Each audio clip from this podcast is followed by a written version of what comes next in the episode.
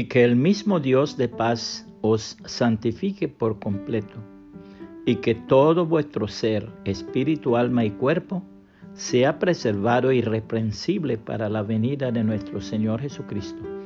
Primera los Tesalonicenses 5:23, la Biblia de las Américas. La hija de un fiel creyente en el Evangelio compró un iPhone último modelo. Cuando su padre lo vio le preguntó, Hija, ¿qué fue lo primero que hiciste cuando lo compraste?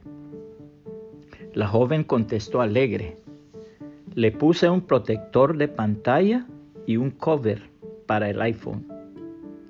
Su padre luego le preguntó, ¿alguien te obligó a hacerlo? No, contestó la hija. Pero hija, ¿no crees que es un insulto para el fabricante? No, papá. De hecho, hasta recomienda usar un cover para proteger el iPhone. Una vez más su padre preguntó, ¿Lo cubriste porque era barato y feo? En realidad lo cubrí porque no quería que sufriera daños y disminuyera su valor. Y cuando le pusiste el cover, ¿no redujo la belleza del iPhone? insistió el padre. Creo que se ve mejor y vale la pena por la protección que le da a mi iPhone. El padre miró con amor a su hija y dijo, sin embargo, si te hubiera pedido que cubrieras más tu cuerpo, que es mucho más precioso que el iPhone, ¿habrías aceptado fácilmente? La joven se quedó muda y no dijo nada más, pero pudo analizar y entender lo que su padre le estaba queriendo decir. Amar mujeres, vestirse indecente y exponer el cuerpo reduce su valor y respeto. La Biblia aconseja lo siguiente. En primer lugar, te ruego que ores por todos los seres humanos. Pídele a Dios que los ayude.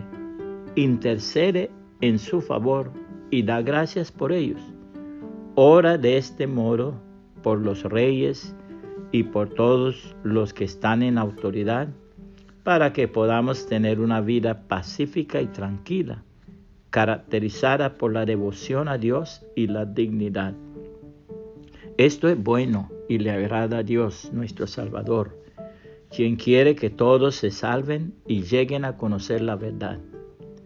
Pues hay un Dios y un mediador que puede reconciliar a la humanidad con Dios, y es el hombre Cristo Jesús. Él dio su vida para comprarles la libertad a todos. Este es el mensaje que Dios le dio al mundo justo en el momento preciso.